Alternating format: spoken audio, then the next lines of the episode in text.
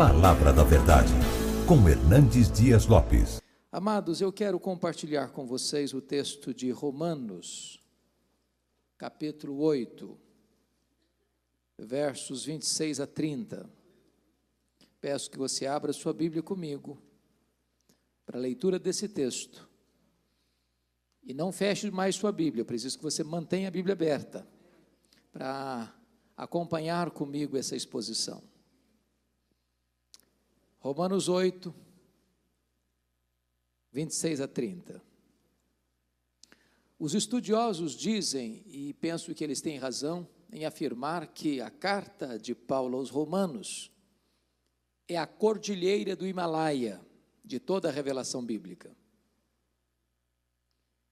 E se Romanos é a cordilheira do Himalaia, então Romanos 8 é o pico do Everest. Este é o mais robusto compêndio de teologia do Novo Testamento. Alguém chamou Romanos de o Evangelho, segundo o apóstolo Paulo. E no texto que vamos ler, versos 26 a 30, Paulo chega às alturas excelsas, quando ele diz assim: Também o Espírito, semelhantemente, nos assiste em nossa fraqueza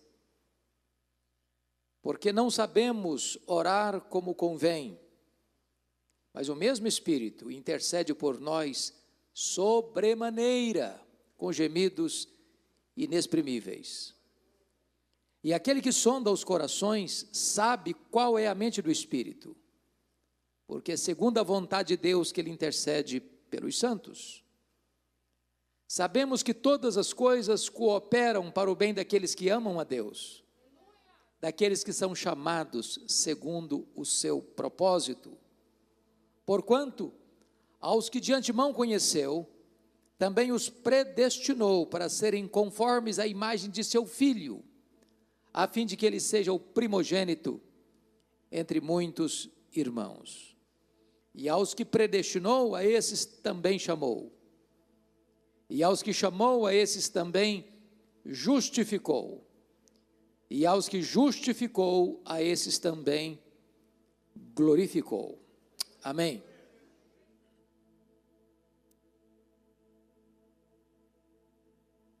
O que eu vou lhe falar agora não é uma mera possibilidade ou probabilidade ou mesmo uma hipótese. É um fato irrefutável. E o fato é este: nem todas as pessoas que sonham, planejam, desejam vencer na vida, vencem na vida. E eu quero afirmar esta declaração, ou ilustrar essa declaração, com a saga esportiva brasileira. Prometo a vocês não trazer à memória de vocês a tragédia de 2014 recuarei a 1950. Naquela ocasião, o Brasil hospedou pela primeira vez uma Copa Mundial de Futebol. A imprensa apontava o Brasil como forte candidato a sagrar-se campeão do mundo. E para não frustrar a expectativa da imprensa internacional, o Brasil abriu aquele campeonato mundial no Rio de Janeiro, no Maracanã, construído para aquela finalidade goleando o México por 4 a 0. Segundo jogo foi aqui em São Paulo. E o Brasil empatou com a Suíça por 2 a 2. Terceiro jogo, Brasil enfrenta a então Iugoslávia e vence a Iugoslávia por 2 a 0, classificando-se para a fase seguinte. Então, o Brasil torna-se um grande fenômeno do futebol mundial. Porque ele vai para a segunda fase e goleou a Suécia por 7 a 1. É resultado que brasileiro costuma lembrar. Vai para a semifinal e goleou a Espanha por 6 a 1. E então, no dia 16 de julho de 1950, o Brasil entrou no Maracanã com 198 mil e 280 torcedores para enfrentar o Uruguai dependendo apenas de um empate para sagrar-se campeão do mundo. Em todo o Brasil se celebrava vitória, antecipadamente. As bandeiras eram desfraldadas. O Brasil entrou em campo e fez 1 a 0 no primeiro tempo. Quase volta para o segundo tempo com a faixa de campeão no peito. Segundo tempo começa. Logo depois o Uruguai empatou o jogo. Mas o Brasil ainda era o campeão do mundo. Mas antes da partida encerrar, o Uruguai fez 2 a 1. Um. Maracanã cobriu-se de silêncio e a nação brasileira de lágrimas. A expectativa de vitória transformou-se em derrota amarga e fatídica. Eu quero dizer para vocês, entretanto, que este não é o destino dos filhos de Deus. Nós não temos apenas expectativas de vitória, nós temos garantia de vitória. Nós já somos mais do que vencedores em Cristo Jesus, nosso Senhor. Nós não entramos em campo para saber se vamos ganhar ou perder. A nossa vitória foi, já foi conquistada na cruz do Calvário. E se você está em Cristo, você é mais do que vencedor. Esse texto nos aponta essa verdade. E Paulo começa dizendo o seguinte: também o Espírito semelhantemente nos assiste em nossa fraqueza. Eu não sei quanto a você, mas eu gosto muito de ler, sempre gostei desde criança.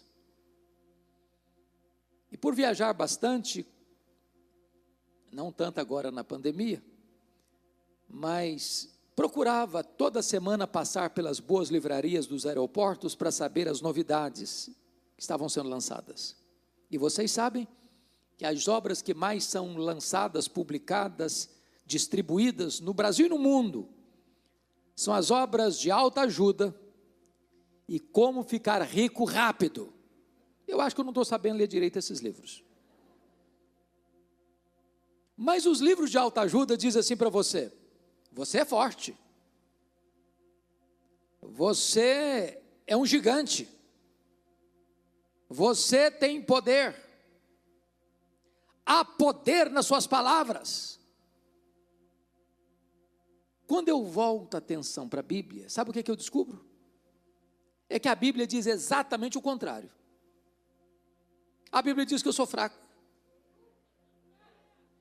A Bíblia diz que Deus conhece a nossa estrutura e sabe que somos pó. E Paulo começa dizendo assim: também o Espírito Santo, ou o Espírito semelhantemente, nos assiste em nossa fraqueza. Ou seja, nós temos fraquezas, e muitas, se não vejamos.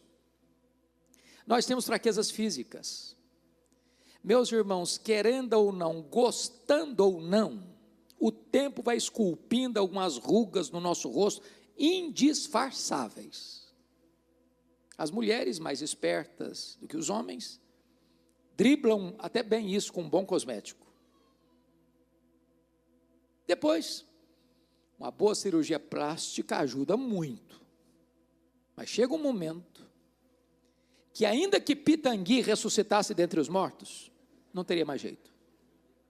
As pernas ficam bambas, os joelhos trôpegos, as mãos descaídas, os olhos embaçados, e diz os entendidos que cada fio de cabelo branco que brota na sua cabeça é a morte chamando você para um duelo. Eu acho que até um exército acampado ao meu redor. Temos fraquezas físicas. Mas nós temos fraquezas também emocionais. Quantos de nós, nas noites mais escuras da vida, nas madrugadas insones, já choramos? Já gememos de dor, não física, emocional. Nós éramos moídos por circunstâncias, por sentimentos avassaladores, a ponto de quase desesperarmos da própria vida. E você chorou e clamou a Deus, dizendo: Deus, tem misericórdia de mim, socorre-me, livra-me, senão eu vou ser sucumbido por essas ondas revoltas da vida. Temos fraquezas emocionais. Mas em terceiro lugar, nós temos fraquezas morais. Quantas vezes você e eu, honestamente, já choramos diante de Deus, dizendo: Senhor, eu não quero mais cometer esse erro. Oh meu Deus, eu não quero mais cometer esse pecado. Oh Senhor, eu não quero mais recorrer nessa mesma transgressão. E daqui a pouquinho você se colhe repetindo o mesmo erro, cometendo o mesmo pecado. Não é que faltou para você sinceridade, não, faltou para você poder. Nós temos fraquezas morais.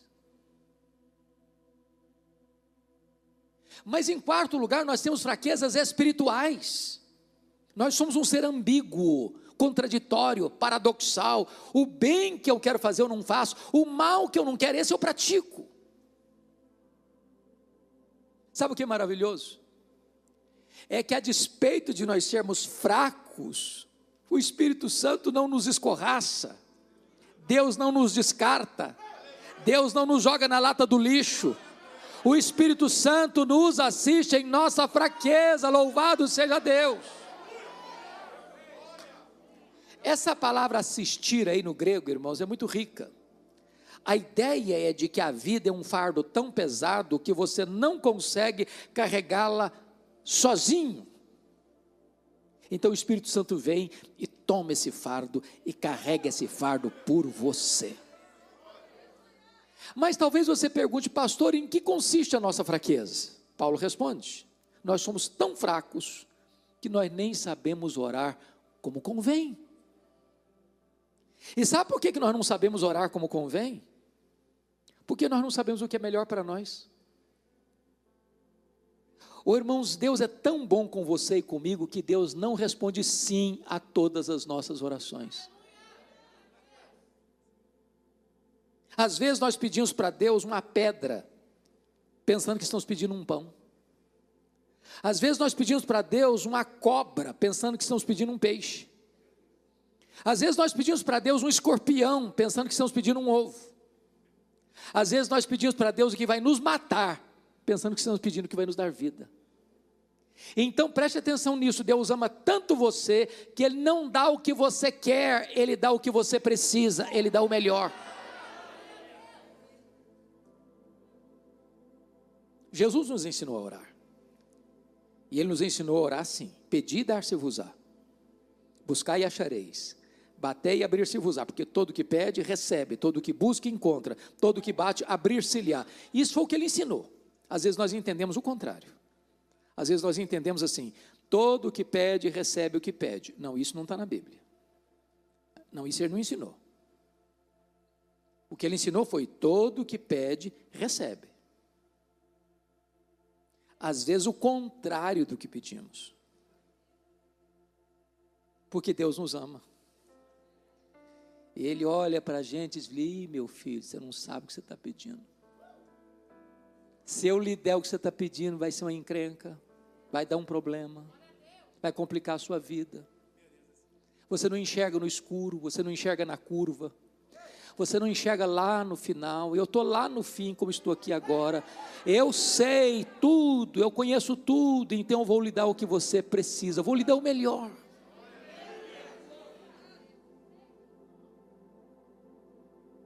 Mas em segundo lugar, Deus está nos determinado em nos conduzir à glória, não só por causa da sua solidariedade, mas também por causa da sua compaixão.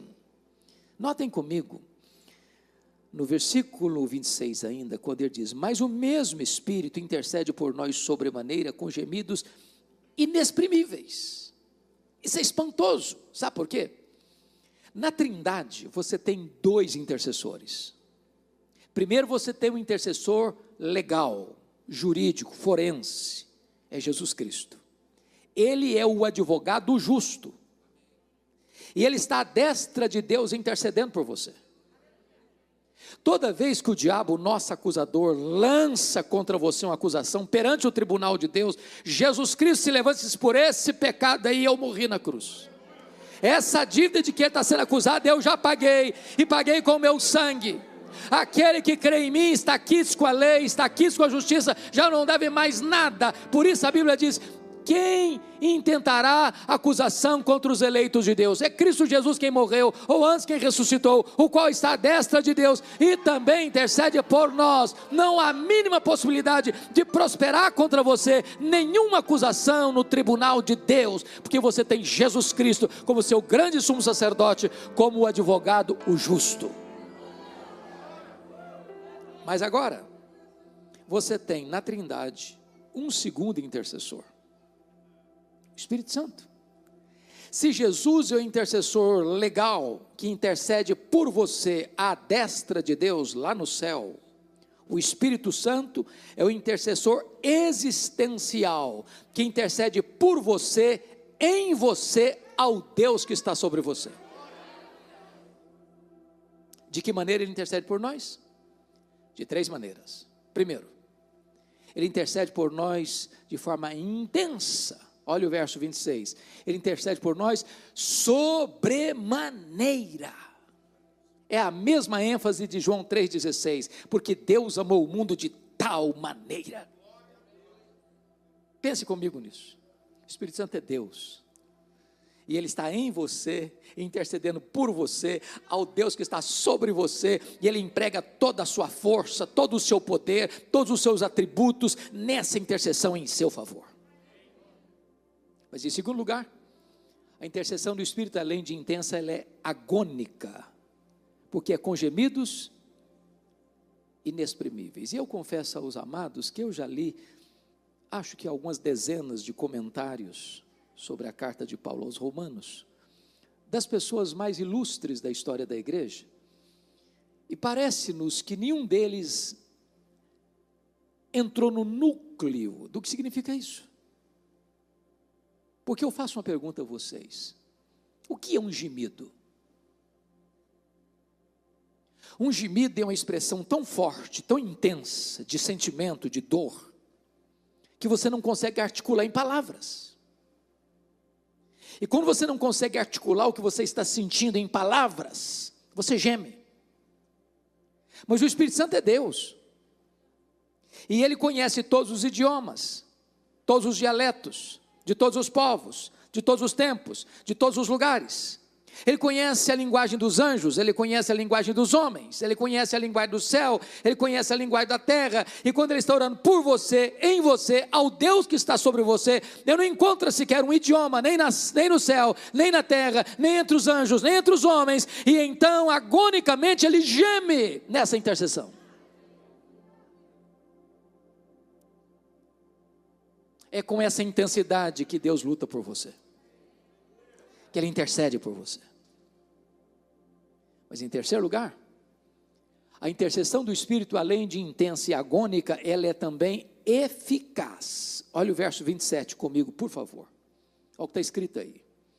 E aquele que sonda os corações, sabe qual é a mente do Espírito, porque segundo a vontade de Deus é que ele intercede pelos santos. Em outras palavras, eu não sei orar como convém, mas o Espírito Santo sabe.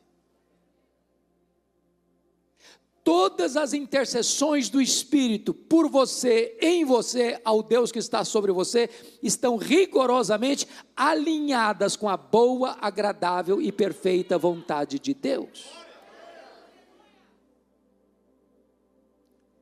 Então preste atenção nisso. Deus está tão determinado em conduzir você à glória, que Ele se solidariza com você na sua fraqueza, e Ele escala o Filho e o Espírito Santo para intercederem por você.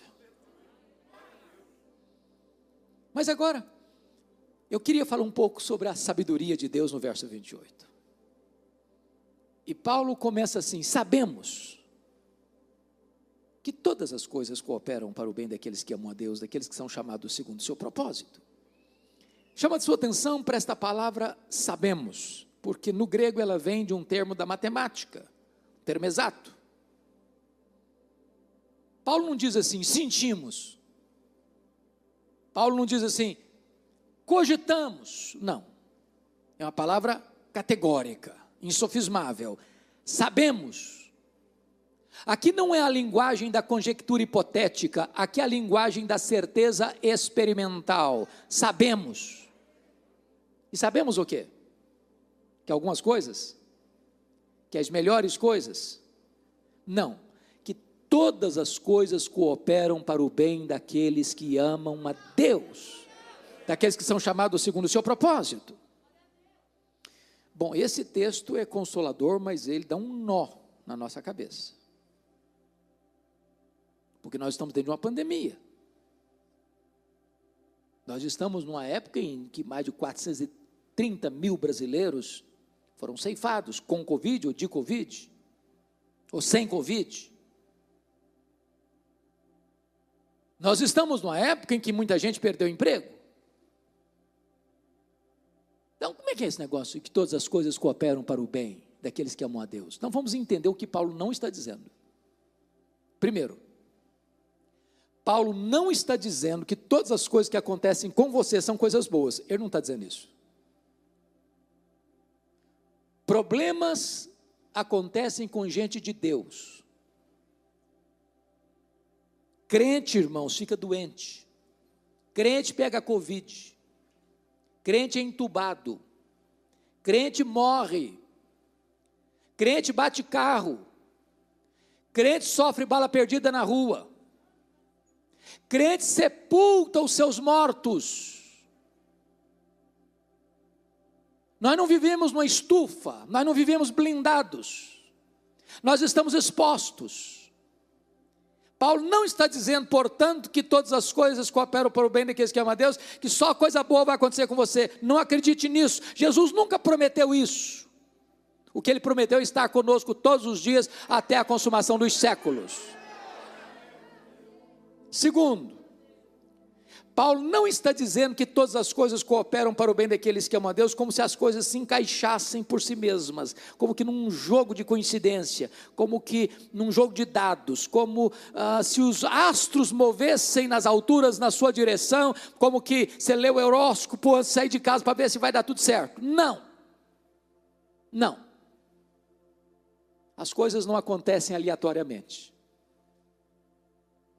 Nós não cremos em sorte, nós não cremos em azar, nós não cremos em determinismo cego, nós não cremos em misticismo, nós não cremos em olho gordo, nós cremos que a mão de Deus dirige o nosso destino.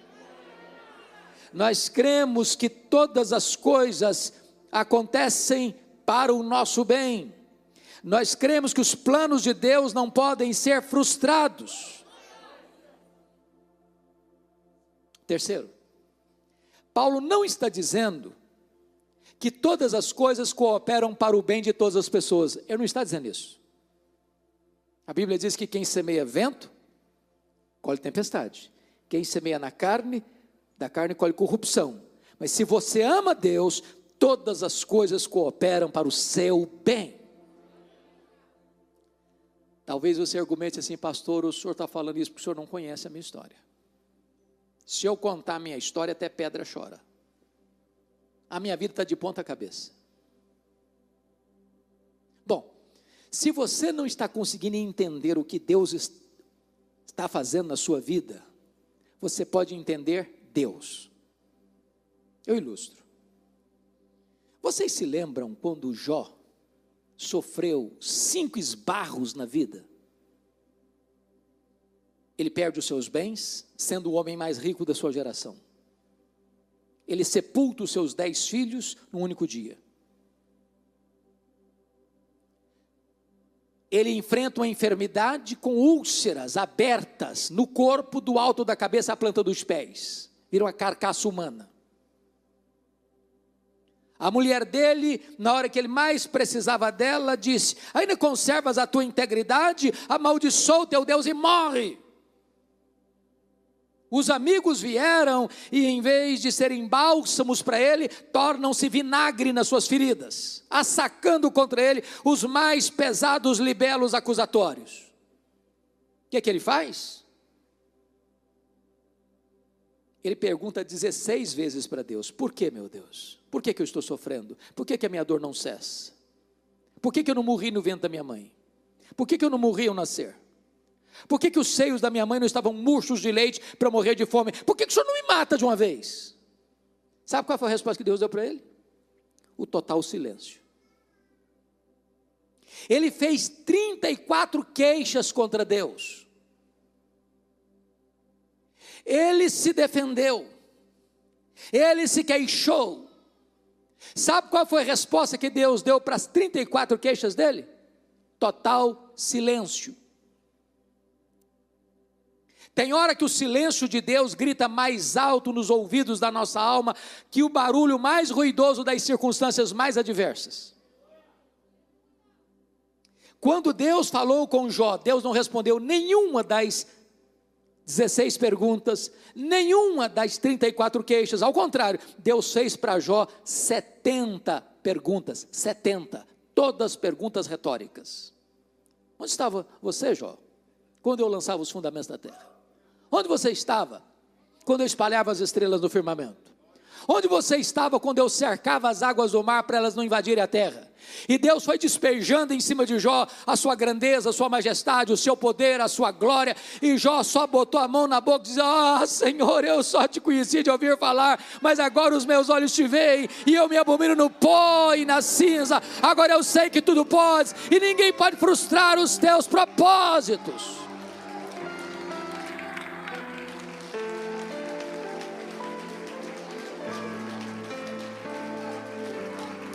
Se você não pode compreender o que Deus está fazendo na sua vida, você pode compreender Deus. Ele é soberano, Ele é seu Pai, está trabalhando por você e não contra você. Gary Chapman, autor americano, escreveu um livro que todos nós já vimos, pelo menos, talvez muitos leram, As Cinco Linguagens do Amor. E ele diz que quando era criança, ele estava brincando aos pés da sua mamãe, que fazia um bordado à mão. E ele olhou o bordado de baixo para cima, pelo avesso, as linhas soltas, desencontradas, e não conseguiu manter-se calado. E disse: Mamãe, mas que coisa horrível é essa que a senhora está fazendo. A mãe entendeu o dilema do menino, botou-o no colo, mostrou o bordado pelo lado direito, um belíssimo desenho, com as cores harmônicas, e ele ficou encantado. Às vezes nós olhamos para a nossa vida como uma criança olha o bordado da mãe pelo avesso. As linhas estão soltas. Parece que nada se encaixa. Um dia Deus vai sentar você no seu colo e mostrar a sua vida de cima para baixo, e você entenderá então que todas as coisas sempre cooperaram para o seu bem. Quando o grande cientista Albert Einstein veio à América pela primeira vez, depois do seu sucesso com a teoria da relatividade, uma repórter perguntou à sua esposa que o acompanhava assim: A senhora compreende a complexa teoria da relatividade pela qual o seu marido é tão famoso no mundo? Ela respondeu: Não. Eu não compreendo a complexa teoria da relatividade pela qual meu marido é tão famoso no mundo, mas eu compreendo meu marido. Se você não pode entender o que Deus está fazendo, você pode entender Deus. Ele é seu Pai, Ele é todo-poderoso e Ele está trabalhando para o seu bem. Mas talvez você pergunte, mas pastor, que bem é esse? Que Deus está trabalhando? É ficar rico? É ter saúde? É ter sucesso? É alcançar os degraus da melhor universidade do mundo ou da maior empresa multinacional, ter um mega salário. Que bem é esse? Paulo não deixa dúvida na resposta, porque a resposta está no versículo 29. E ele diz que Deus nos predestinou para sermos conformes à imagem do seu filho, a fim de que o seu filho seja o primogênito entre muitos irmãos. Sabe o que Paulo está dizendo aqui? O grande propósito de Deus na sua vida não é você ser rico, famoso. O grande propósito de Deus na sua vida é transformar você numa pessoa parecida com Jesus. dinheiro, sucesso, fama, pode até vir a reboque, mas o plano eterno de Deus na sua vida é este: não é apenas levar você para a glória, mas é transformar você a imagem do Rei da glória. Como é que Deus faz isso? O verso 30 responde. Aqui são os elos da corrente da graça. E Paulo começa assim: aos que Deus predestinou, a esses Deus também chamou. Sabe o que significa isso?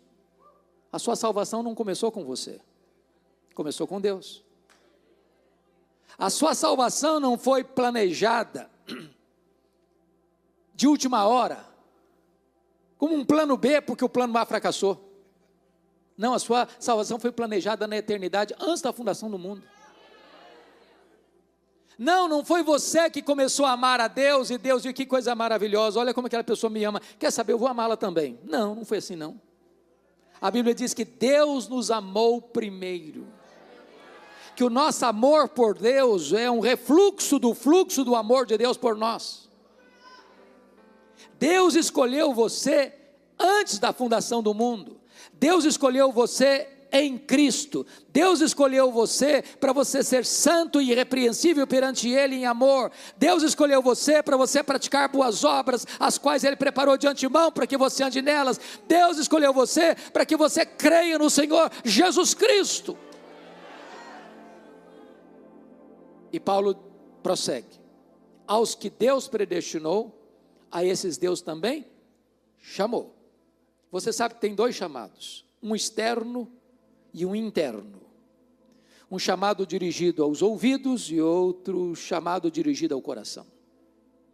Jesus disse: Muitos são chamados, poucos escolhidos. Jesus disse: ah, Eu conheço as minhas ovelhas, elas ouvem a minha voz e me seguem. Eu dou a elas a vida eterna, e ninguém as arrebatará das minhas mãos. Houve um dia em que nós que estamos aqui, pela graça de Deus, ouvimos o Evangelho, e o Evangelho é a voz do pastor. A fé vem pelo ouvir, e ouvir a palavra de Deus. E nesse dia, o próprio Espírito Santo de Deus tirou o tampão dos nossos ouvidos, arrancou a venda dos nossos olhos, foi dentro de nós, arrancou o coração de pedra e nos deu um coração de carne. E nós nascemos de novo, e nós nascemos da água, e nós nascemos do Espírito, e nós nos tornamos membros da família de Deus. Se cada um pudesse dar o seu testemunho de conversão aqui, um foi convertido de madrugada, coração perturbado, levantou, ligou a televisão, estava passando um pregador. E ele ouviu aquela mensagem, o Espírito Santo tocou e ele se converteu. Outro se converteu quando um amigo convidou para a igreja, e ele entrou na igreja, nunca tinha entrado numa igreja evangélica, entrou e ouviu a palavra, o coração foi quebrado e ele se converteu. Outro se converteu caminhando bêbado de volta para casa de madrugada e encontrou um folheto sujo, rasgado no chão, pegou, leu, e aquilo entrou no coração dele com uma flecha e ele se rendeu a Cristo. Outro se converteu porque estava lá na cadeia, recebeu um Novo Testamento dos Gideões. Ele pegou uma folhinha daquela para enrolar droga, para fumar droga, e de repente, antes de enrolar, ele leu, era a palavra de Deus, aquilo entrou no coração dele, ele se rendeu a Cristo. Deus chama na rua, Deus chama no hospital, Deus chama no bar da esquina, Deus chama no campo de futebol, e quando Ele chama, a sua voz é poderosa.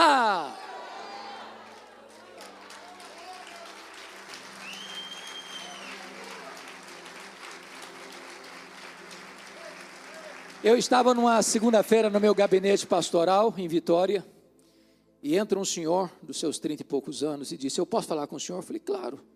Ele me disse assim: Eu estive ontem à noite aqui na igreja. Eu falei, que bom, o senhor é bem-vindo aqui.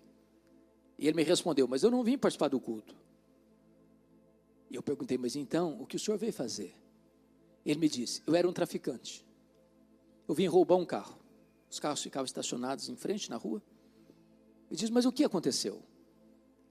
Ele disse: Eu estava olhando que carro levaria, quando de repente uma música brota de dentro do templo. E eu fui atraído por essa música. Do jeito que eu estava com meu revólver 38 na cintura, eu entrei. E quando eu entrei, a pregação foi como um fuzil, uma flecha, uma bala, um projétil no meu coração. E eu comecei a chorar. E eu saí correndo para casa chorando. E eu, minha mulher me perguntou: o que, que aconteceu com você, Ricardo? Alguém te machucou? Eu disse: Não, mulher. Aquele homem que você conhecia morreu. Jesus mudou a minha vida. Jesus me libertou. Eu sou uma nova criatura. Ele chama. Ele chama. E Paulo avança um pouco mais e diz: E aos que Deus chamou, a esses Deus também justificou. Aqui está, irmãos, o coração da Bíblia. O coração da Bíblia. Se você não entender a justificação, você não entende a Bíblia. Eu gostaria de trabalhar um pouco com vocês sobre o que é justificação. A Bíblia diz que todos pecaram e destituídos estão da glória de Deus. Não há justo, nenhum sequer. A Bíblia diz que todos nós temos que comparecer perante o tribunal de Cristo para dar contas da nossa vida. E naquele grande dia do juízo, quando grandes e pequenos estarão lá, doutores e analfabetos estarão lá, cientistas, filósofos, pesquisadores, políticos estarão lá, governantes e governados estarão lá, religiosos e ateus estarão lá. E naquele grande dia, diz a Bíblia, que os livros serão abertos. E todos vão ser julgados segundo o que tiver escrito naqueles livros. Naquele dia, testemunhas levantar-se-ão contra nós. Primeiro, seremos julgados pelas nossas palavras.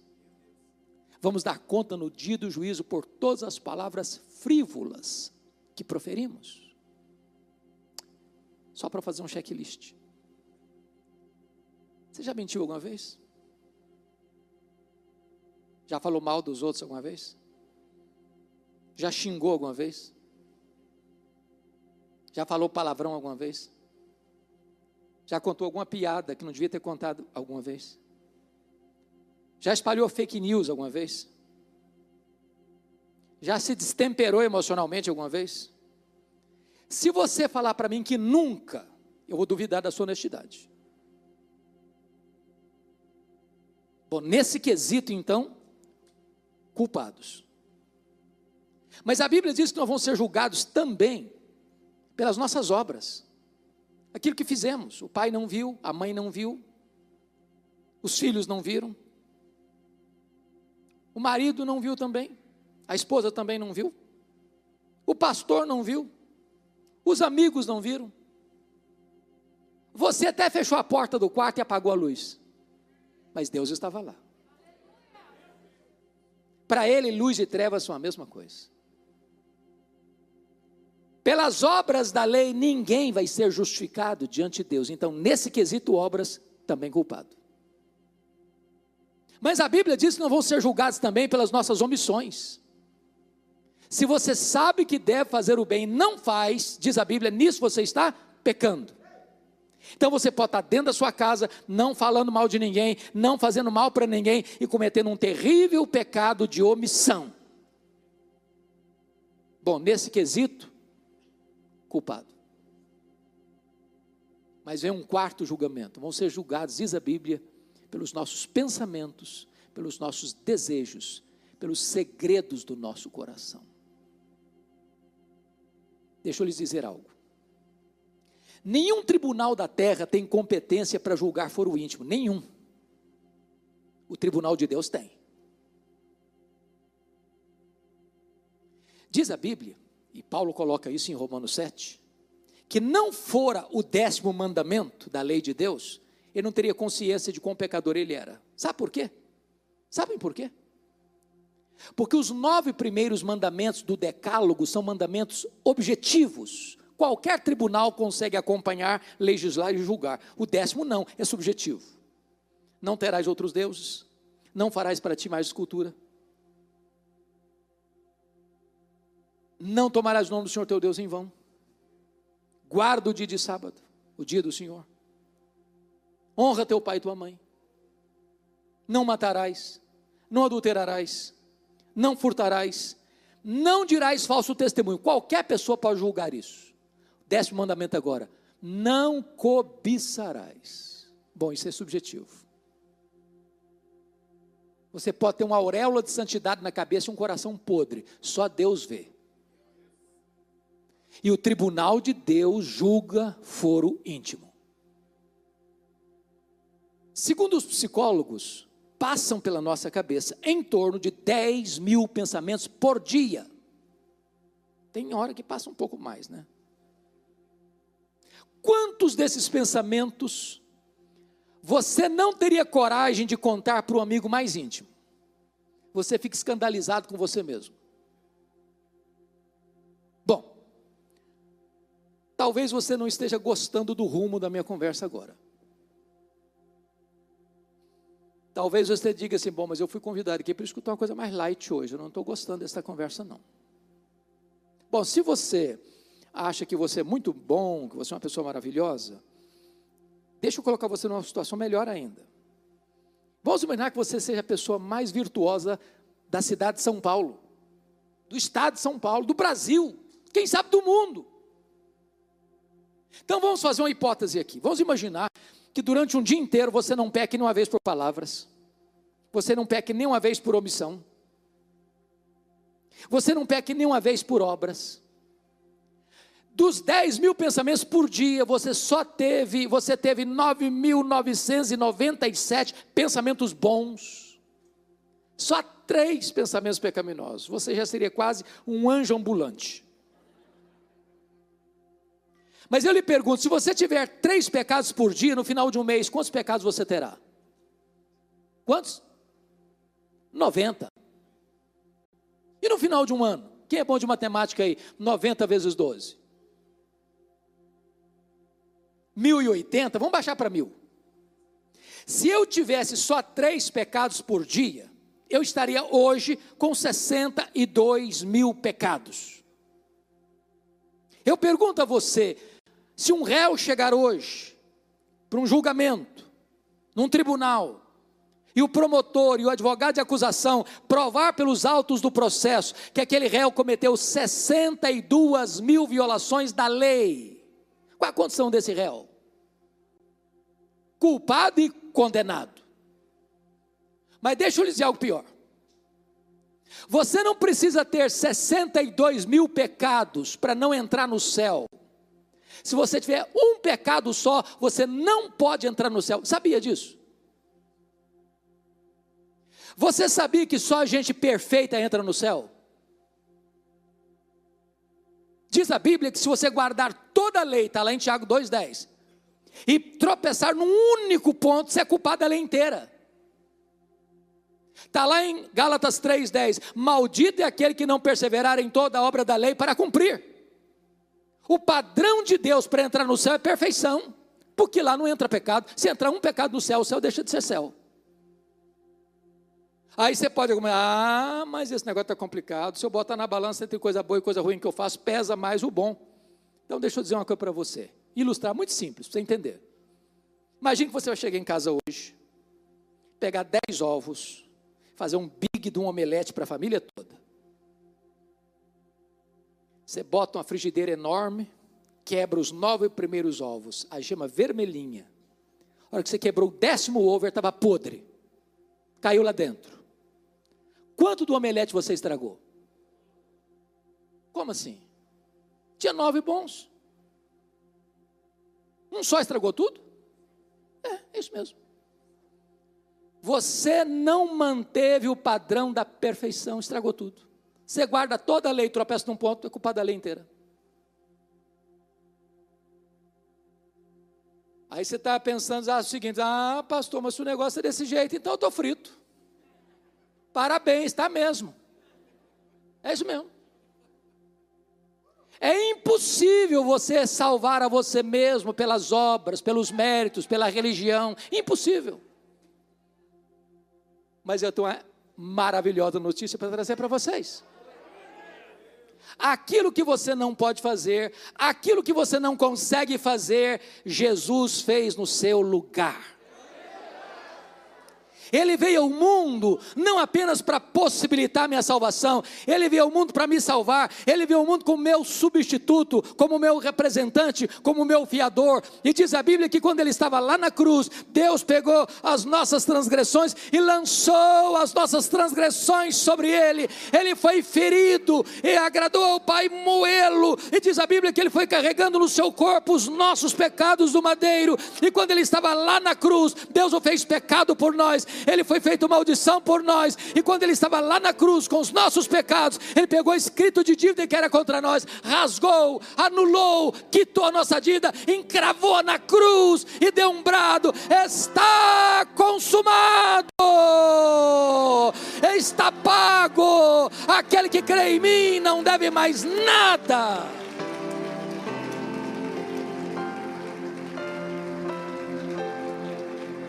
Isso é um ato legal. É um ato legal. Preste atenção no que eu vou lhes dizer, irmãos. Preste atenção no que eu vou lhes dizer. Na cruz aconteceu três transações. Primeira transação. Segundo Coríntios 15, 18 a 21. Deus estava em Cristo reconciliando consigo o mundo, não imputando aos homens as suas transgressões. Primeira coisa que Deus fez, Ele não colocou na sua conta a sua dívida. Qual o tamanho da sua dívida? Impagável. Na parábola do credor incompassível, 10 mil talentos, sabe quanto vale 10 mil talentos? 350 mil quilos de ouro. Um homem para ganhar 10 mil talentos naquela época tinha que trabalhar 150 mil anos.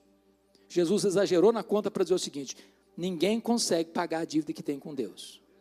Pois Jesus foi para a cruz e pagou essa dívida, não com ouro, não com prata, mas com seu sangue. Segundo, Aquele que não conheceu o pecado, Deus o fez pecado por nós. Então, se não fui eu, se Deus não botou a minha dívida na minha conta, botou na conta de quem? Na conta de Jesus. Ele lançou sobre ele a iniquidade de todos nós. E o que, que, o que, que Cristo fez com os nossos pecados? Diz 1 Coríntios 15, 3 que ele morreu pelos nossos pecados, segundo as Escrituras. Ele quitou essa dívida. Terceiro lugar, Terceira transação. Aquele que não conhecia o pecado, Deus o fez pecado por nós, para que nele nós fôssemos feitos justiça de Deus. Sabe o que aconteceu mais? Justiça é mais do que perdão. Perdão é um conceito negativo, e eu vou ilustrar isso. Se você devesse um milhão de reais no banco e você está quebrado, sem um centavo, e você deve um milhão de reais, você não consegue pagar essa conta. Aí alguém vai lá e deposita um milhão de reais na sua conta e a dívida é paga. Você não deve mais nada agora. Mas se você estava quebrado, quebrado você continua, só não tem mais dívida. Isso é perdão. Justificação é positivo. Sabe o que aconteceu? Jesus quitou sua dívida e foi lá no tribunal do céu e depositou na sua conta um saldo infinito, um valor infinito, toda a justiça de Cristo. Quando Deus puxa sua ficha lá no tribunal do céu, não só não tem mais dívida, mas tem um crédito de valor infinito. Toda a justiça de Cristo está na sua conta. Você está justificado. Quites com a lei, quites com a justiça. Já nenhuma condenação a mais para aqueles que estão em Cristo Jesus, nosso Senhor. Então, vem o último elo da corrente. E aos que Deus justificou, a esses Deus também glorificou. Talvez você pergunte, Paulo, você está errando na gramática ou na teologia? Porque nós não estamos glorificados, estamos? Ainda não. Quando é que vai acontecer a glorificação? Quando Jesus voltar. Mas o tempo que Paulo usa do verbo é pretérito perfeito. Por que, que ele está usando pretérito perfeito? Para um fato que vai acontecer no futuro. Porque se você foi predestinado, se você foi chamado, se você foi justificado, na mente de Deus, nos decretos de Deus, você já está glorificado. É um fato consumado. Bendito seja Deus. Que segurança nós temos em Cristo. E eu quero concluir quando Paulo faz então cinco perguntas retóricas para realçar a nossa segurança. Se Deus é por nós, quem será contra nós? Aquele que não poupou seu próprio filho, antes por todos nós o entregou, porventura não nos dará graciosamente com ele todas as coisas? Quem tentará acusação contra os eleitos de Deus? é Deus quem o justifica. Sabe o que ele está dizendo? Aqui nós temos quatro instâncias de apelação. Você foi condenado ou inocentado na primeira instância, você apela para a segunda. Foi inocentado na segunda, apela para a terceira. Foi inocentado na terceira, apela para a quarta, e a quarta pode condenar. Mas a Suprema Corte Celestial, o Supremo Tribunal Federal do céu, já deu a sentença. Você está justificado. Não tem corte superior para se apelar. A decisão está tomada e ela é irreversível. Se você está em Cristo, você está justificado. Quem tentará acusação contra os eleitos de Deus? É Cristo Jesus quem morreu, o antes quem ressuscitou, o qual está a destra de Deus, também intercede por nós. Sabe quem está dizendo com isso? O que está dizendo é o seguinte: Deus é justo. E Deus não pune o mesmo pecado duas vezes. Se Deus puniu o meu pecado no seu filho, Ele não pune mais o meu pecado em mim, porque essa dívida já foi paga e paga na cruz. E agora a última pergunta é existencial: quem me separará do amor de Cristo? Será tribulação, ou angústia, ou nudez, ou perigo, ou espada? Por meio de todas essas coisas, somos mais que vencedores em Cristo Jesus. E eu estou certo de que nem a morte, nem a vida, nem anjos, nem principados, nem poderes, nem altura, nem profundidade, nem qualquer outra criatura poderá nos separar do amor de Deus que está em Cristo Jesus, nosso Senhor. Estamos seguros nos braços do nosso Redentor. Faça você dois apelos. Se você entrou aqui neste templo, está lá fora nos ouvindo, ou na sua casa nos ouvindo, e você ainda não entregou o seu coração para Cristo, para crer nele como seu salvador pessoal, para ser justificado e ter segurança da vida eterna. Hoje é o dia. Amanhã pode ser tarde demais. Segundo apelo: se você está aqui ou está nos ouvindo, já é crente no Senhor Jesus Cristo, então viva os dias que Deus lhe der para exaltar o seu glorioso redentor por tão grande salvação. Que Ele nos abençoe. Amém.